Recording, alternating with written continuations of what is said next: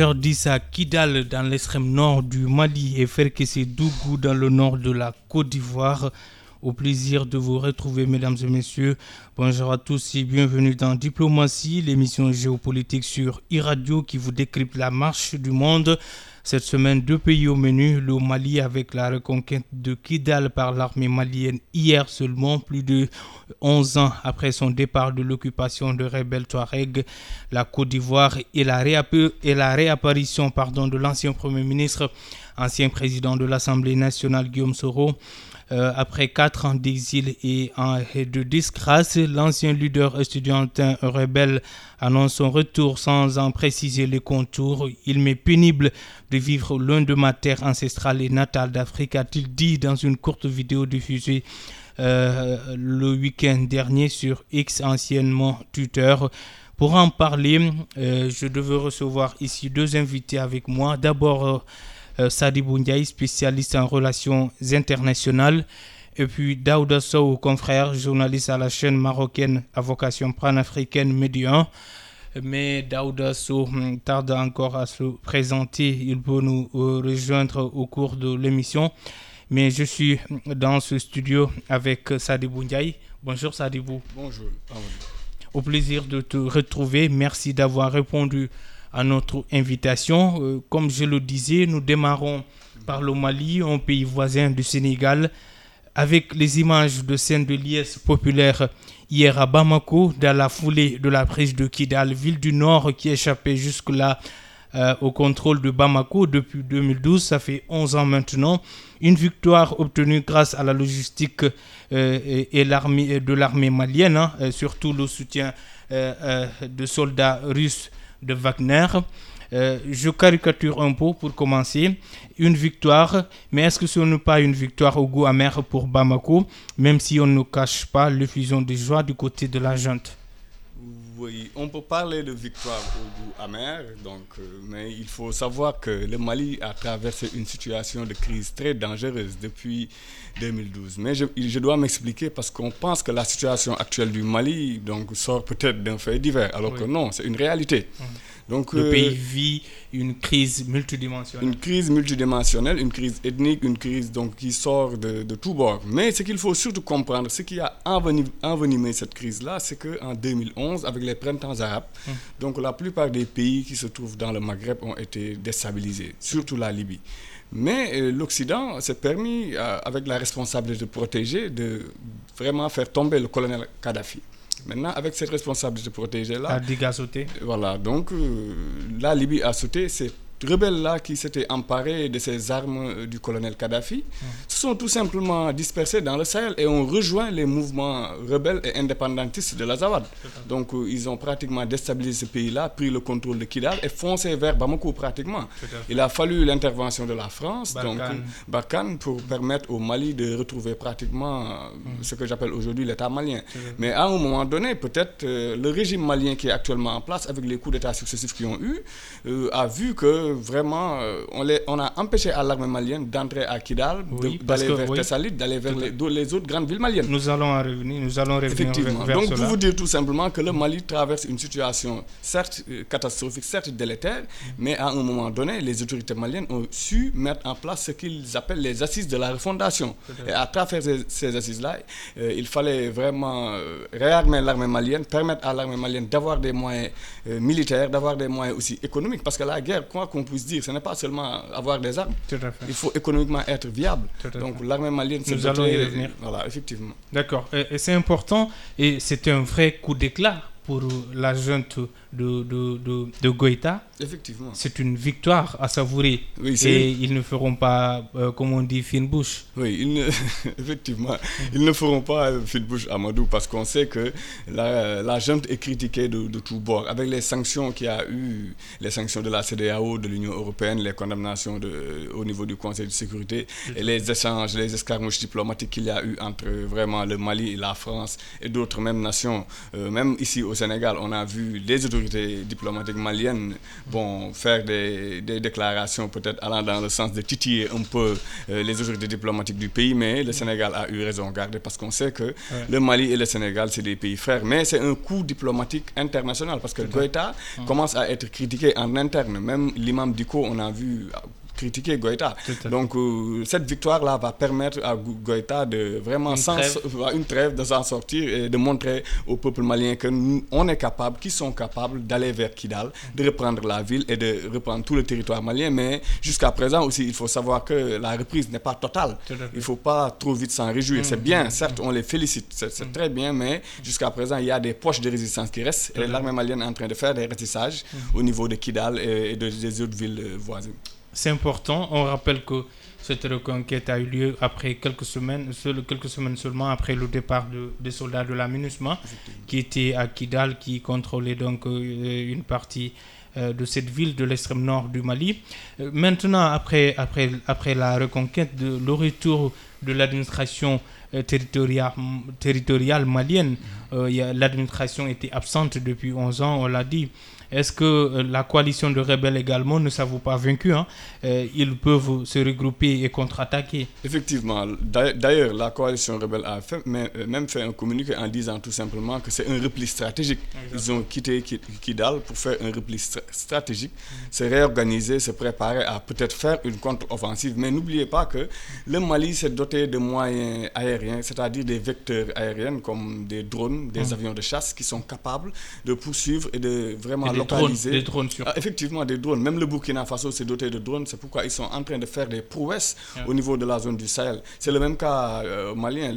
L'armée malienne s'est dotée de drones, de, vraiment d'avions de chasse aussi. Sauf qu'il y, y, a de bavures. Oui, il y a des bavures. Mais euh, concernant ces bavures-là, il faut qu'on sache que lors d'une guerre, il y a aussi des dommages collatéraux. Donc ça, on ne peut pas l'éviter. Hmm. Donc on la communauté internationale même parle de vraiment que l'armée malienne ne respecte pas les droits de l'homme. Mm. Tout ça, c'est vrai, mais qu'on nous dise que Israël respecte les droits de l'homme ou la Russie respecte les droits de l'homme. Donc, voilà, il y a des charniers un peu partout. Donc, pour essayer de rétablir vraiment l'unité du pays, l'intégrité territoriale, mm. je pense que l'armée malienne est prête à tout. Ils l'ont démontré avec ces vecteurs aériens-là en poursuivant des groupes mm. vraiment armés, des groupes ourdis qu'ils ont pratiquement euh, tués, assassinés. Donc, si je peux m'exprimer, la nature a horreur du vide, comme on dit. Aujourd'hui, l'armée malienne, euh, il faut qu'elle se déploie. Il faut que l'administration également se déploie à, Kidal.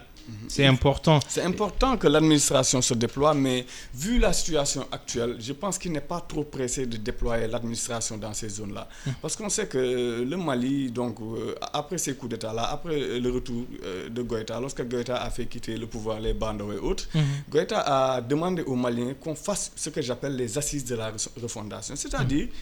Euh, vraiment regrouper tous les vraiment parties du pays, tous les compartiments, tous les ethnies, tout, tout, le monde pour essayer de vraiment de redistribuer les cartes, mais aussi essayer de partir des valeurs maliennes. Parce qu'on sait que le Mali a connu la charte du Koukanfouga, donc le Mali, la charte Mandeng, donc ainsi de suite. On a vu actuellement.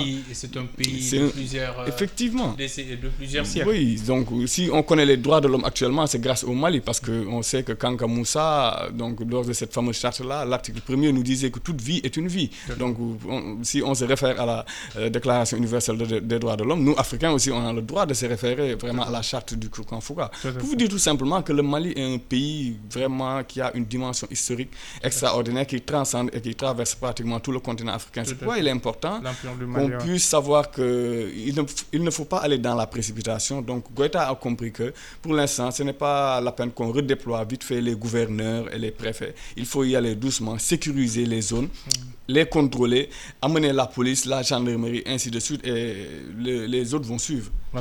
On rappelle que ces dernières années, Kidal n'a pas voté durant euh, beaucoup euh, de, rendez-vous électoraux. Mhm. Euh, maintenant, Sadi Ndiaye, est-ce que le, cette, cette reconquête, est-ce qu'un tournant pour la paix des braves, parce qu'on a vu que le tout sécuritaire a montré ses limites, est-ce qu'il ne faut pas aussi euh, euh, passer par là pour promouvoir un peu le dialogue et le développement dans cette région quand même réputée très déshérité Effectivement.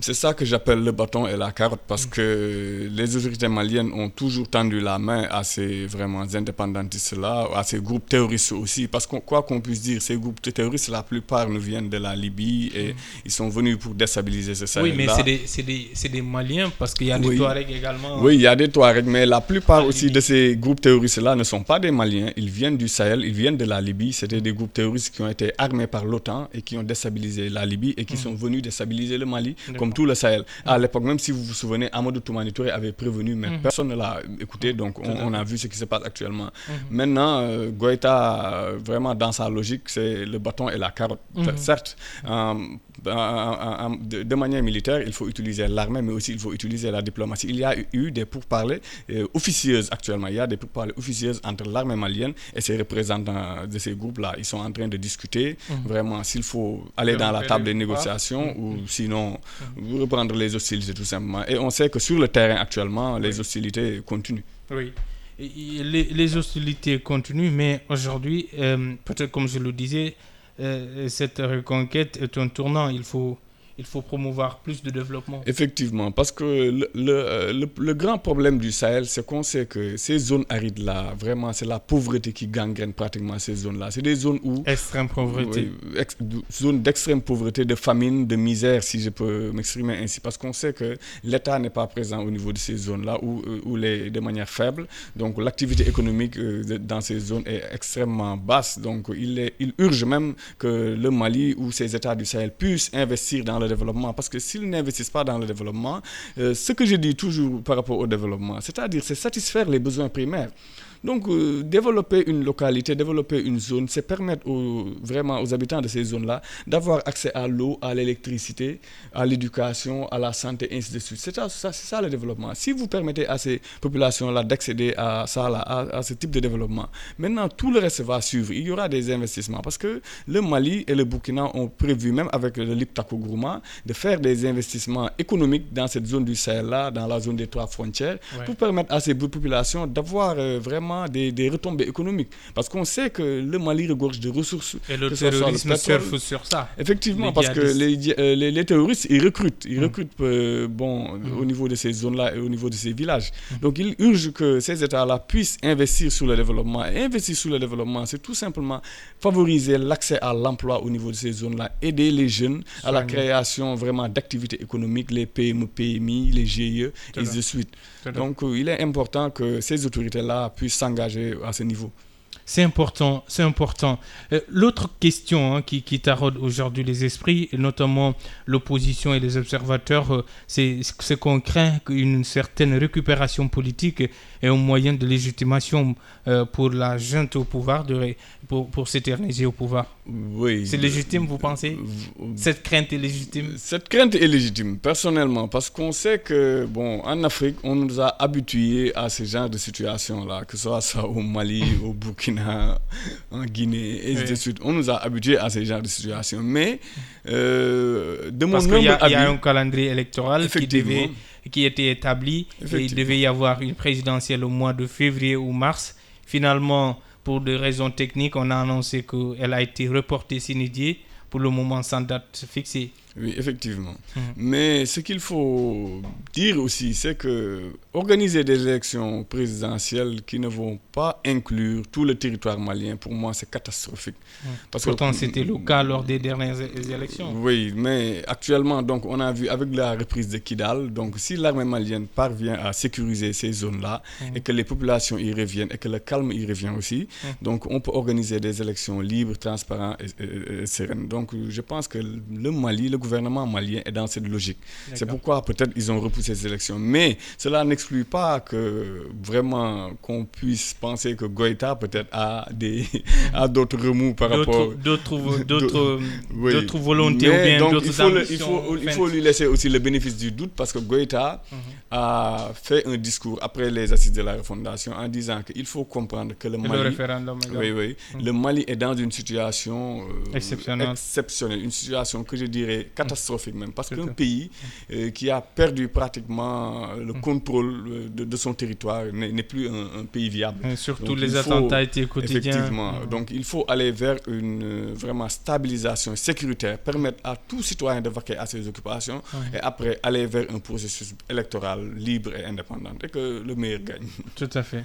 Tout à fait. Et, à quand le retour de l'ordre constitutionnel? Parce qu'il y a un calendrier qui a été établi avec la CDAO. Et on rappelle, il y a eu des sanctions de la CDAO qui ont coûté cher à ce pays. Et qui ont, ces sanctions ont été même ressenties par notre pays, tu l'as dit. Euh, oui, oui. le, Sénégal a ressenti ces sanctions parce que le corridor Dakar-Bamako, c'était presque 500 milliards. Donc lorsque... C'est une rentrée c'est une rentrée extraordinaire. Donc lorsque le Sénégal a sanctionné le Mali... Hmm. Euh, la, CDAO qui a sanctionné. la CDAO, mais le Sénégal a appliqué ces sanctions, donc c'est normal. Donc euh, ça nous a coûté cher, mais attention, officieusement, il y avait un autre État aussi qui avait auparavant le corridor entre Bamako et, son, euh, et sa capitale, mais l'État là... Non, pas Conakry, je, je, veux parler de la Côte d'Ivoire, ah, parce qu'avant le corridor c'était Bamako-Abidjan. Tout à fait. Maintenant, c'est Abdoulaye Wade qui a, avec sa prouesse, euh, mm. son intelligence, su mm. vraiment mm. capter. capter. Parce que Dakar c'est plus proche. Dakar c'est plus proche, cette demande économique-là. Maintenant, lors de ces sanctions-là, bon, donc d'autres pays, si je peux m'exprimer. Ah mais, pas, mais pas la Côte d'Ivoire. La Côte d'Ivoire est un membre de la CDAO. C'était peut-être plutôt la Guinée? Vous, vous, savez, Macky Sall, il a compris très tôt qu'il y a un jeu d'intérêt qui était au-dessous de ces sanctions-là. C'est pourquoi il a très tôt compris qu'il faut lever ces sanctions. Parce qu'on est en train d'amener une sorte de division entre le Mali et le Sénégal. C'est pourquoi il a très tôt compris qu'il faut changer la donne. Sinon, on risque vraiment de perdre une manne financière qui ne va pas arranger le Sénégal. Et sur le plan diplomatique, ça risque d'avoir des répercussions à long terme. Parce que, bon, on a vu le Mali se solidariser avec notre shop, mhm. mais aussi avec la Guinée pour essayer de voir d'autres chemins où ils vont passer. Mais, ce qu'il faut dire aussi, c'est qu'il est interdit de sanctionner un pays qui n'a pas accès à la mer. Ça, c'est la convention de Montego Bay qui, qui ah, oui. oui, oui, euh, un pays, enclavé, comme un pays enclavé comme le Mali, comme le Niger, il est interdit de les sanctionner pour ah. des raisons humanitaires surtout. Ah. Parce qu'on sait que c'est des pays. Actuellement, il y a un embargo également sur le Niger. Hein. Voilà, donc, et qui coûte cher au qui pays. Qui coûte cher au pays. Le Niger est en train de souffrir actuellement. Même le Mali, le Mali, quoi qu'on puisse dire, sur le plan sécuritaire, ils sont en train de faire des prouesses. Mais sur le plan économique, il y a des problèmes. Il y a des problèmes. C'est dur de vivre actuellement là-bas. Certes, on nous dit que la vie est plus moins chère là-bas qu'à Dakar. Au Sénégal, oui. Voilà, mais bon, c'est à revoir. D'accord. C'est important. 16 heures passées de 27 minutes. Mesdames et messieurs, vous suivez Diplomatie sur e-Radio. Cette semaine, nous parlons du Mali et de la Côte d'Ivoire. Le Mali avec la reconquête du Kidal. L'armée malienne qui est entrée hier dans la ville de l'extrême nord et les scènes de, de, de l'IS qui ont, qui ont émergé de Bamako. Euh, qui l'armée malienne revienne dans, ce, dans, dans, cette partie du pays au bout de 11 ans donc euh, euh, d'absence. Euh, nous en parlions avec, nous en parlions avec Sadi Boundiaï, spécialiste en relations internationales. Également dans géopolitique, je vous l'annonçais au début de cette émission, la Côte d'Ivoire à 16h passées de 27 minutes. Affaire Dougou, c'est la ville natale de Guillaume Kikbafori Soro. C'est dans le nord de la Côte d'Ivoire. Dimanche dernier, Guillaume Soro a informé avoir mis fin à son exil. Le lendemain, il est rentré sur le continent, mais pas en Côte d'Ivoire où il fait l'objet de plusieurs condamnations. Euh, question, euh, Sadi Guillaume Soro euh, fait-il cette annonce par réalisme ou de guerre lasse, selon vous? Bon, personnellement... Il, il est apparu émancié le visage émacié et fatigué. Oui, oui, apparemment, Guillaume serait apparu un peu fatigué, bon, vu les, je dis, les mm. tournées qu'il a eu à faire, parce qu'on mm. sait qu'il se déplace. Il est traqué partout. Il est traqué un peu partout. Il annonce, il, il, il indique qu'il a échappé à une arrestation, à Istanbul. À Istanbul, effectivement. Donc, on sait que donc, les autorités ivoiriennes euh, veulent coûte que coûte, donc, euh, vraiment mettre la main sur, sur Guillaume Soro, mais actuellement, on a vu lors de son discours dire qu'il veut rentrer dans son pays natal. Oui, mais non, il n'a pas dit dans son pays, mais en Afrique. En Afrique, oui, effectivement, effectivement. Il a dit qu'il veut rentrer en Afrique. Donc, Et il est rentré en Afrique. Oui, hein? oui, on s'attendait qu'il rentre euh, en Côte d'Ivoire. Moi, je m'attendais à ça. Pour moi, il allait se vraiment. Est-il le bienvenu Oui, oui. il allait rentrer en Côte d'Ivoire, même s'il allait être arrêté. Mais euh, tout à coup, je l'ai vu être reçu mm. vraiment à Niamey. C'est ouais, Oui, effectivement. Mm. Parce que Tiani, donc, euh, il a été défié par Alsan Ouattara. Donc, c'est pourquoi Tiani donc, pose des actes de défiance. Ah oui, effectivement, il va poser des actes de défiance pour montrer à Ouattara, certes, mm. tu m'as défié, tu es à la tête de ces États qui m'ont sanctionné au niveau de la CDAO, mais moi aussi, je vais, euh, je vais essayer de vraiment de, te mettre euh, un peu de sable au niveau vraiment de, de, ta table.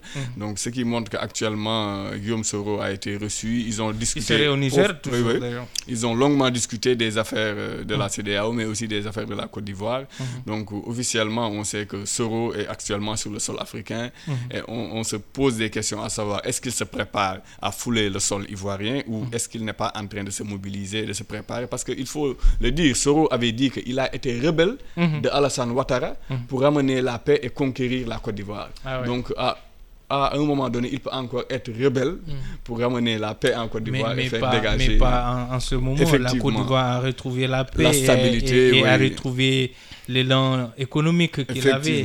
Aujourd'hui, la Côte d'Ivoire a a, connu un grand bond en avant ces dernières années. Effectivement, la Côte d'Ivoire, même, même à partir des années 60 jusqu'aux années 80, la Côte d'Ivoire, on parlait de Suisse de l'Afrique. Donc, mais c'est à cause de ces crises-là qui ont traversé le pays, hmm. surtout la crise euh, de, de 2010, de 2010 entre la guerre civile de l'ancien La guerre civile où il y a eu plus de 3000 morts, beaucoup de morts. Donc, le hmm. pays a traversé vraiment des situations difficiles. On, on rappelle que, comme vous l'avez dit, pour un flashback historique, Guillaume Soro a dirigé la rébellion du Nord qui a séparé le, pays, de 40% de 2002 jusqu'en presque 2007. Mhm. Il a fallu les accords de Ouagadougou pour, pour, pour qu'il devienne euh, Premier ministre.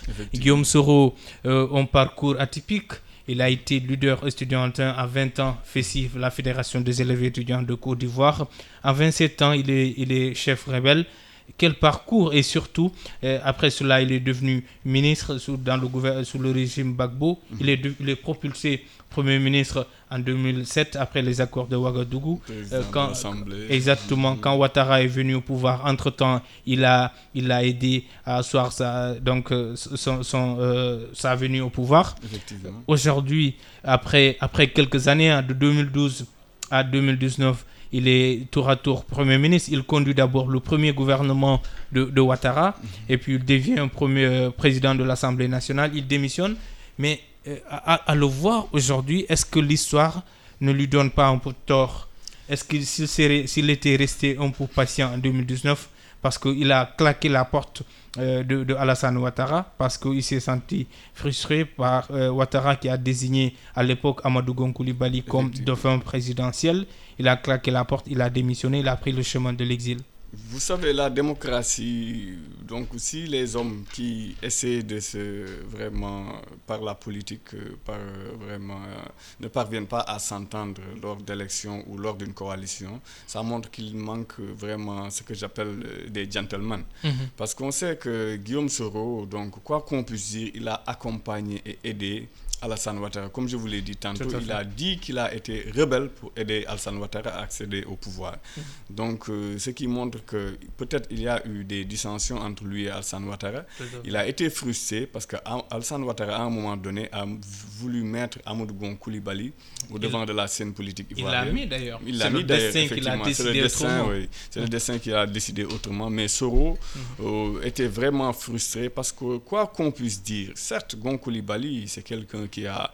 Un fidèle parmi les fidèles, qui a cheminé longuement. C'est quelqu'un qui a cheminé depuis, depuis des années avec euh, vraiment euh, Alsan Ouattara, mais euh, lorsqu'il s'agit aussi de mouiller le maillot, de mm. vraiment faire de la politique hard, donc Guillaume Soro a été toujours au combat, Guillaume Soro a toujours su mobiliser les troupes donc avec d'autres personnalités dont, qui sont actuellement arrêtées. N'était lui Oui, vraiment, euh, Ouattara, Ouattara n'allait pas accéder au pouvoir. il a, euh, comme Nico Olofi dit, moi comment il fit. Donc Soro a permis à Ouattara d'avoir du cran, mais mm. aussi mm. d'être mm.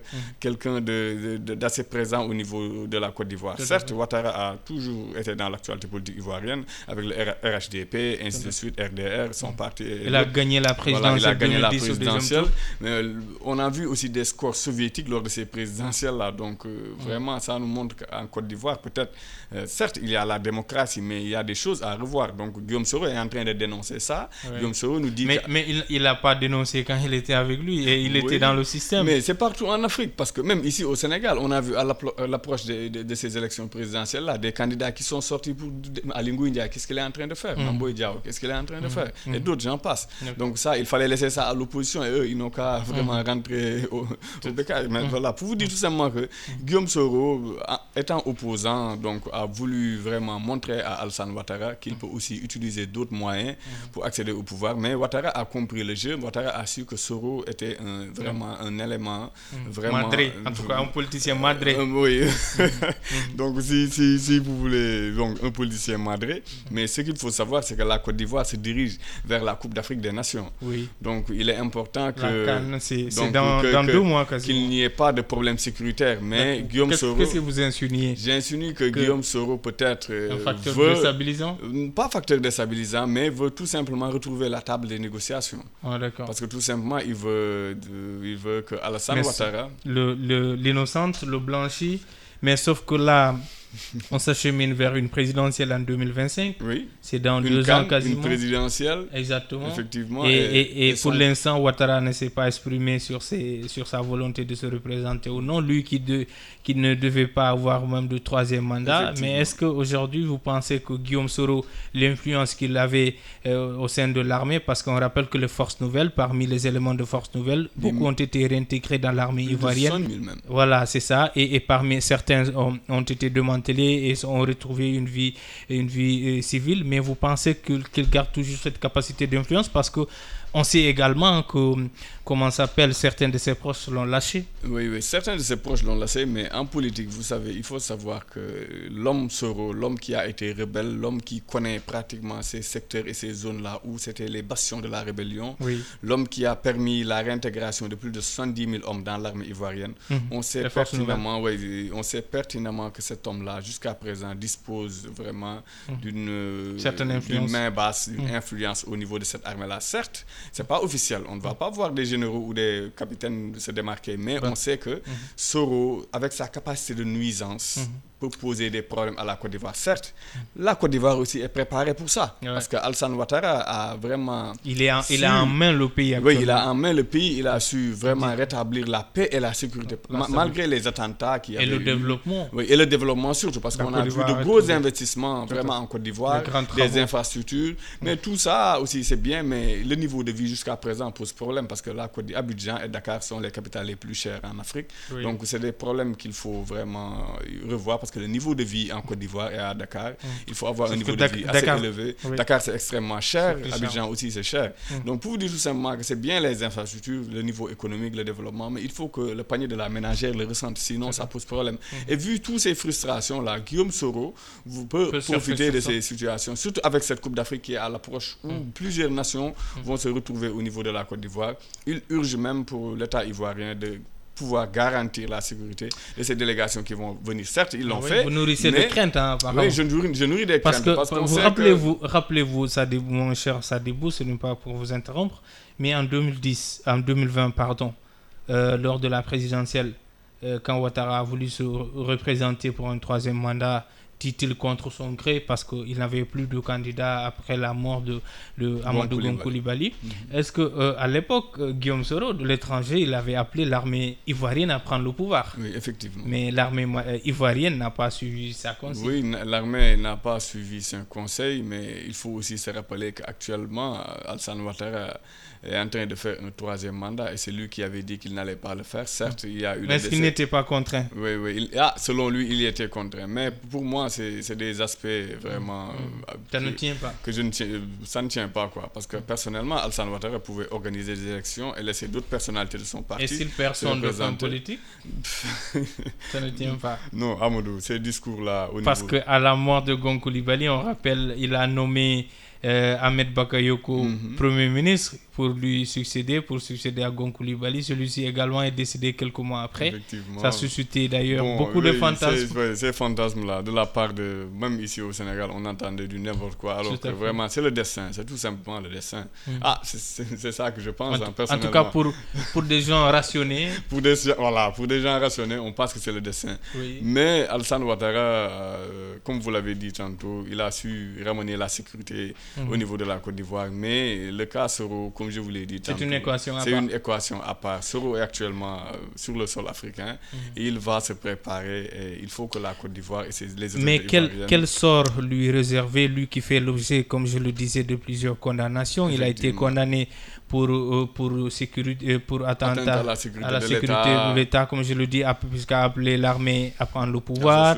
Et puis également, il y a d'autres affaires qui l'ont rattrapé parce que vous rappelez-vous, en 2017, il y a eu une série de mutineries mhm. euh, dans l'armée, au sein de l'armée ivoirienne. Et derrière, quelques années après, une enquête a démontré que même, vous rappelez-vous, un stock et une stock d'armes a été retrouvé euh, chez l'un de ses proches. Donc il serait mouillé dans cette affaire. Oui, mais si on se rappelle aussi, pendant cette période, Soro avait dit fermement qu'il n'était pas en rapport avec de quelconques armes trouvées hmm. sur le sol ivoirien. Hmm. Mais ce qu'on sait, c'est que Soro a une fois dirigé ses forces ivoirienne-là qui avait pris les armes pour se mm. défaire de Laurent Gbagbo. C'est pourquoi je dis que Soro a une puissance mm. vraiment mm. nuisible contre l'État ivoirien. Même s'il y a des doutes au niveau de l'État ivoirien, il y a des doutes, des doutes qui sont qu'on peut accepter parce qu'on sait que quelqu'un qui a dirigé la rébellion, quelqu'un qui a dit fermement que je suis rebelle et je vais aider et puis, Ouattara à, prendre le pouvoir. Donc euh, voilà, en plus c'est quelqu'un qui est jeune en plus. Soro, quoi qu'on puisse dire, il n'est pas assez vieux jeu. Donc il a une capacité de perpétuelle. Donc, c'est pourquoi l'État ivoirien continue cette chasse aux sorcières, si je peux m'exprimer ainsi, contre peut-être ses prétendus hommes, même au sein de l'armée ivoirienne. Mhm. Il y a eu des, une certaine, purge. une certaine purge où on a vu des proches de Soro être mis en prison. Et ce qui est, c'est normal, si je peux m'exprimer ainsi aussi. Mhm. Parce qu'on sait que lorsqu'un pays veut renouer avec la paix et la stabilité, il y a des choses qu'on ne peut plus accepter. Personnellement, je pense que Soro, il doit aller dans la table des négociations. Mais négocier sur comment Bon, vu qu'il a été condamné, il est exilé, il est en train de faire le tour du monde en 80 jours. Donc il est, il est Non, là, il est rentré, il a dit qu'il qu est sur le sol africain. mais il faut qu'il y ait une négociation, il faut qu'il y ait des pourparlers entre son camp et le camp du pouvoir. Parce qu'on sait que cela ne peut pas continuer. Parce que les hommes passent et les institutions demeurent. D'autres personnalités vont et surtout, arriver Et surtout, la Côte d'Ivoire fait face aujourd'hui à un vieillissement de la classe politique. Politique, effectivement. Euh, Harry Conan est décédé. Laurent Gbagbo prend de l'âge. Euh, Ouattara également. Oui, Ouattara aussi, effectivement, il prend de l'âge. Et on sait qu'aussi, Ouattara mm. euh, ne, veut pas briguer un quatrième mandat. Ah, c'est pas exclu hein, pour le moment. Et les Ivoiriens, si on leur pose la question, actuellement, Ouattara a fait une insinuation euh, récemment quand il inaugurait le, pont, le troisième pont sur Abidjan pour dire que ce pont mérite un autre mandat. Est-ce que c'est pas parti? Parce qu'aujourd'hui, aujourd'hui, il a fait le vide autour de lui. On a vu lors des élections locales dernièrement et régionales, mais son parti a fait une razzia. Effectivement. Bon, Ouattara, lors de son discours-là, je pense qu'il voulait titiller tout simplement l'opposition. Ouattara, parce qu'on sait que c'est un, fin, un fin politicien, mais vu son âge, euh, le conseil que je lui donne, c'est de tout simplement se retirer. parce que vraiment, il y a une situation sous-régionale, mhm. vraiment, qui, vraiment, qui ne favorise pas ce genre de situation. Et, la Côte d'Ivoire est un îlot aujourd'hui de stabilité et de progrès. Parce que la Côte d'Ivoire est plutôt proche de ces pays du Sahel là aussi, comme le Sénégal. Donc, il urge que nos pays là puissent organiser des élections démocratiques et que nos présidents puissent céder le pouvoir de mhm. manière démocratique. Sinon, si on risque de voir ces genres de coups d'État constitutionnels, mhm. nous allons toujours aussi continuer à avoir des coups d'État militaires, comme ce qui se passe au Mali, au Burkina. Donc, il urge que nos président puisse donner l'exemple. Parce que c'est ça qui permet à la nouvelle génération de comprendre qu'il il y a des pas qui sont déjà mis en avant, donc il faut continuer euh, vers cette démocratisation-là. Qui pour succéder à Ouattara? Si, si, l'on sait que euh, celui qui était à celui à qui on attribuait mhm. ce, dauphinat, Patrick Hachi, son, son, son, ancien premier ministre, qui a été limogé récemment au profit de, de Robert Mapré. Est-ce que vous pensez qu'aujourd'hui, il y a un successeur potentiel de Ouattara? Il y a beaucoup de successeurs potentiels de Ouattara. Au sein, par exemple, du, RHDP Même au sein du RHDP, le Rassemblement des Oufetus. Mais Patrick Hachi, je pense, je pense qu'il a une forte avance par rapport à ses concurrents au, sein du RHDP. Mhm. Je ne parle pas de la classe politique parce qu'ils peuvent mhm. être aussi battus. Mais mhm. vu le bilan de Ouattara, vu lui aussi sa carrière... Il, a, il, a été préféré récemment à à Robert Oui, effectivement. Mais vu sa carrure vraiment et son parcours aussi mm. euh, au sein du RHDP, mais au sein de la Côte d'Ivoire aussi, on mm. sait que beaucoup de sondages officieusement ont montré que mm. donc il, il, faisait partie de ses préférés des Ivoiriens là. Donc il a de fortes chances. Mais ce qu'on craint aussi peut-être qu'il y ait des dissensions entre lui et Alsan Ouattara. Parce que Ouattara, comme vous le savez, lui aussi, il est en train d'essayer de mettre ses pions pour l'après Ouattara parce qu'on sait que que ce soit au Sénégal ou en Côte d'Ivoire, lorsque nos présidents quittent le pouvoir, ils mm. craignent que leurs euh, vraiment collaborateurs puissent être poursuivis ou ainsi de suite. Mm-hmm. Donc, il urge aussi que le RHDP puisse vraiment aller vers une entente, sinon on risque de, revoir l'éclatement du RHDP. Il y a Big Togo et autres. Euh, oui, oui, ils sont là. Les candidats, bon, la Côte d'Ivoire a un potentiel, mais mm-hmm. je pense que Patrice euh, Hachi. a vraiment beaucoup de soutien au niveau du RHDP longueur d'avance. Oui, il a une Sauf que de l'autre, de l'autre camp, de l'opposition notamment du PDCI, le Parti démocratique de Côte d'Ivoire, RDR, le parti euh, euh, historique de euh, Arikona et de Ofoy-Boigny. Mhm. Aujourd'hui, ce parti est dans l'opposition, mais dans ce parti également, on retrouve pas mal de poids lourds. Tidjan Cham, mm Cham, Jean-Luc Bion. Euh, euh, Chiritano, c'est des, des, têtes également. Oui, c'est des têtes, mais ce qui, ce qui pose problème, c'est que Henri Konabéji, il n'a pas su réorganiser efficacement vraiment son parti. Mhm. C'est ça le problème même de la plupart de nos pays, parce qu'on a cette mhm. incarnation de la personnalité de l'homme, jusqu'à sa mort. Vraiment jusqu'à sa mort au sein d'un parti, ah. que ce soit au Sénégal. On, explique, on explique, je, veux donner des exemples au Sénégal, mais si je le fais demain, demain, on va m'attaquer, parce qu'on sait qu'ici, on personnalise des partis politiques, c'est le parti de son père. Mais en Côte d'Ivoire, est-ce que c'est pas encore pire parce que là-bas, comme on dit, chaque parti est attribué à, un groupe ethnique. Un groupe ethnique, c'est encore pire en Côte d'Ivoire. Donc il faut laisser le jeu démocratique au sein des partis, avoir des investitures hmm. au sein de ces partis-là qui vont permettre aux représentants de ces partis de choisir le candidat idéal et qui va aller à l'encontre euh, vraiment du candidat du pouvoir et que le meilleur gagne. Hmm. Sinon, on risque vraiment d'aller vers des tripatouillages électoraux où vraiment c'est des, des, scores à la soviétique, 98% de, de, voix ou des premiers tours à 70% ou 80%, ce qui hmm. est hmm. pratiquement impossible, mais on, voit ces situations sur le continent africain jusqu'à présent, ce qui est dommage. D'accord. En tout cas, l'un de, des enseignements aujourd'hui du dernier scrutin euh, local en Côte d'Ivoire, c'est, c'est la perte de vitesse du, du parti de, de, Laurent Gbagbo, euh, qui est rentré euh, d'exil de plusieurs, d'une décennie, et, et, qui a changé d'ailleurs de parti. Il a, il a, il a changé son, son, son, parti politique qui, qu'il a laissé à Pascal Afinguesson. Il a créé l'OPPA, l'OPPA, PPA des partis africains démocratiques de Côte d'Ivoire. Mm-hmm. On, l'entend peu, mais vous, vous pensez qu'il a encore de l'avenir euh, dans la sphère bon, politique Je ne dirais pas qu'il a de l'avenir parce qu'on sait qu'à son âge, bon, Bagbo est vraiment très vieux. Donc, euh, mais il n'est pas, aussi vieux que, il, n'est pas aussi vieux que ça, hein, peut-être. Mais on sait que les déplacements qu'il a eu à faire un peu partout dans le monde, vraiment, ces déplacements ont été lourds pour, son corps. Ça a laissé des séquelles. Même si vous le voyez faire des discours, on sait qu'il est fatigué. Donc, donc, euh, on sait qu'actuellement, certes, euh, Bagbo a été l'un des plus grands hommes politiques de la Côte d'Ivoire. Ça, il faut, il, faut, il faut le dire. Donc, il y a même des renseignements euh, français qui ont eu à dire que Bagbo n'a pas perdu les élections contre Alassane Ouattara. Ah oui, En 2010 ah oui, ah oui, ah oui. Ah bon, c'est des...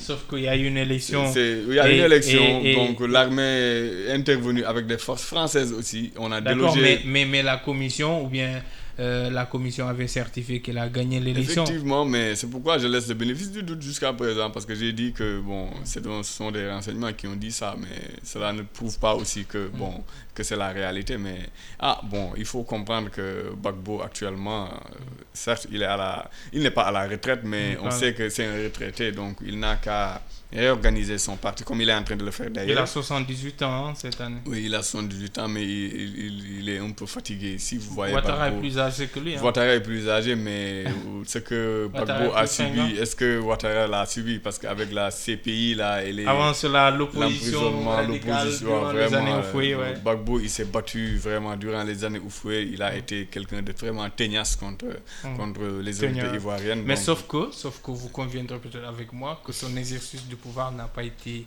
un franc succès, même, même si il y a eu des circonstances peut-être atténuantes. Bon, la rébellion, la déstabilisation. Oui, la rébellion et la déstabilisation étaient des vraiment situations qui n'ont pas permis à Bagbo de pouvoir dérouler sa politique mhm. au niveau de la Côte d'Ivoire. Mais quoi qu'on puisse dire, Bagbo aussi euh, au niveau international, il a eu, su être tenace parce qu'il n'a pas laissé la main à ces autres puissances étrangères qui ont voulu faire euh, main basse sur vraiment les ressources ivoiriennes, mais aussi qui ont voulu piétiner la Côte d'Ivoire. Mmh. Parce que quoi qu'on puisse dire, ces puissances euh, étrangères-là, ils ne jouent que pour leur intérêt. Mmh. Donc, Pagbo a toujours mis en avant les intérêts de la Côte d'Ivoire. Je ne dis pas que l'actuel président ne l'a pas fait, mais je dis que Pagbo, on sait que c'est un nationaliste, un panafricain, quelqu'un qui a su défendre les intérêts de l'Afrique et de la Côte d'Ivoire partout où il a été. Donc c'est le même cas certes pour Alsan Ouattara, mais en tout cas Bagbo a été à un niveau où il a dérangé même une puissance euh, étrangère euh, de tel point que cette puissance-là a intervenu même pour le déloger au niveau du palais. Oui, le au niveau de sa résidence d'anti-France. D'anti, non, mais c'est ah. dommage qu'en Afrique, lorsque vraiment qu'on puisse poser nos conditions, des conditions qui permettent de, euh, de satisfaire euh, vraiment nos besoins en matière économique ou en matière de développement, qu'on puisse nous traiter d'anti-américains ou anti-turcs ou anti-français. Euh, on n'est pas dans une situation de anti. Nous, mm. on est pro, on mm. est pro-africain. D'accord. C'est intéressant. Mais, mais pour, pour, terminer, il nous reste peu de temps, Sadibou Ndiaye. Euh, expert en relations internationales. Euh, Sadibou, aujourd'hui, comme je le disais, euh, en quelques, peut-être pour terminer, peut-être quel, quel avenir voyez-vous pour, pour Guillaume Soro? Bon, Guillaume Soro. Il n'a que 50 ans, vous l'avez dit, il a. Dans une vie normale, il a une belle carrière. il a une belle carrière politique. Vous pensez qu'il peut, qu'il peut se racheter et surtout peut-être devenir président de la République de Côte d'Ivoire? Aujourd'hui, c'est le seul poste qu'il n'a pas encore occupé dans ce pays. Effectivement. En tout cas, ce qu'il observe actuellement, c'est d'accéder à la magistrature suprême. Mhm. Mais pour ce faire, il faut qu'il y ait entente entre lui et les autorités ivoiriennes. C'est pourquoi je prône le dialogue, parce que eux tous sont des fils de la Côte d'Ivoire. Et il est important de voir les Ivoiriens se rassembler autour d'une table et discuter vraiment de situations sérieuses, de situations sécuritaires. Vous pensez qu'il peut être blanchi de ça? Bon, ah, mais... Comme Bagbo récemment. Mais partout... Même si Bagbo a été radié de listes électorales, hein, on, le rappelle. Mais au Sénégal, on n'a pas blanchi des candidats. Oui. Ah, mais pourquoi pas en Côte d'Ivoire? Donc On sait par où on va passer. Ah oui. Il y a le pouvoir législatif qui est là, il y a Mais le pouvoir judiciaire. C'est les mêmes procédures.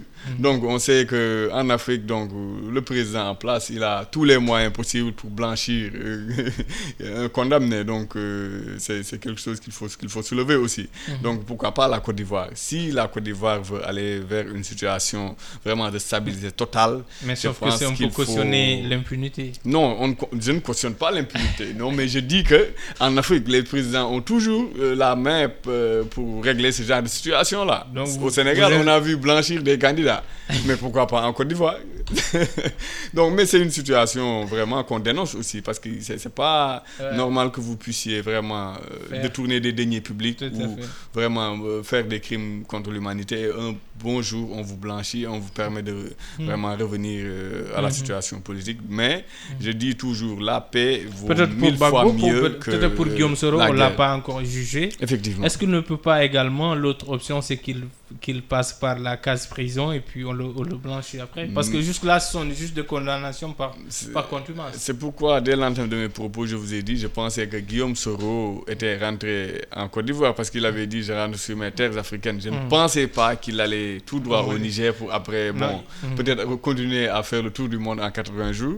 mais il est important de dire que Soro, en tout cas, vraiment, je pense qu'il va aller dans un sens où il va négocier avec les autorités ivoiriennes. Sinon, il risque vraiment d'avoir une carrière politique mhm. euh, assez difficile ou même euh, euh, passer par la casse prison et ne jamais en ressortir. Oui, vous, mais vous pensez que Ouattara puisse lui pardonner cette faute ou bien ce, péché le fait qu'il ait quitté cette, cette Bon, est-ce qu'il s'agit de pardonner ou d'une faute ou je pense que les il a quitté et puis il s'est opposé bon les hommes politiques il a défié ouvertement. Les, les, hommes politiques ils doivent euh, à un moment donné accepter le fait d'avoir des opposants mm. des, des, des, hommes qui les défient qui les mm. défient qui qui posent des problèmes à leur gouvernance qui arrivé au pouvoir peut-être oui bon mais en tout cas il faut qu'ils acceptent d'avoir des opposants assez fort, assez rugueux pour vraiment essayer de leur barrer la route. Parce que quoi on peut dire aussi, ces hommes politiques-là qui sont au pouvoir en Afrique, euh, bon, eux, ils commettent des fois des erreurs. Bon, c'est ce que je disais. En Afrique, euh, on, on, nous parlait de la fin de l'histoire et du dernier homme. Moi, en Afrique, je parle de la fin de l'histoire et des derniers dictateurs. Ça aussi, il faut, il faut le souligner. D'accord, c'est important. C'est important. Ce serait le mot de la fin. Merci beaucoup Sadi Boundiaï d'avoir répondu à notre invitation de recevoir ici, je le disais, euh, Daudoso, euh, de, euh, journaliste amédien, pour parler donc de ces deux actualités, le Mali avec la reprise de Kidal et puis la Côte d'Ivoire, la réapparition, la réapparition de Guillaume Soro Kibafori, ancien Premier ministre et ancien président de l'Assemblée nationale, qui a annoncé cette semaine son mettre fin à son exil. Mais jusque-là, on ne sait pas les contours de ce retour. Merci beaucoup, Sadibou. Merci, merci, Amadou. Merci d'avoir répondu présent. Mesdames et messieurs, c'est la fin de Diplomatie cette semaine. Merci de l'avoir suivi. Rendez-vous semaine prochaine, même heure, même fréquence.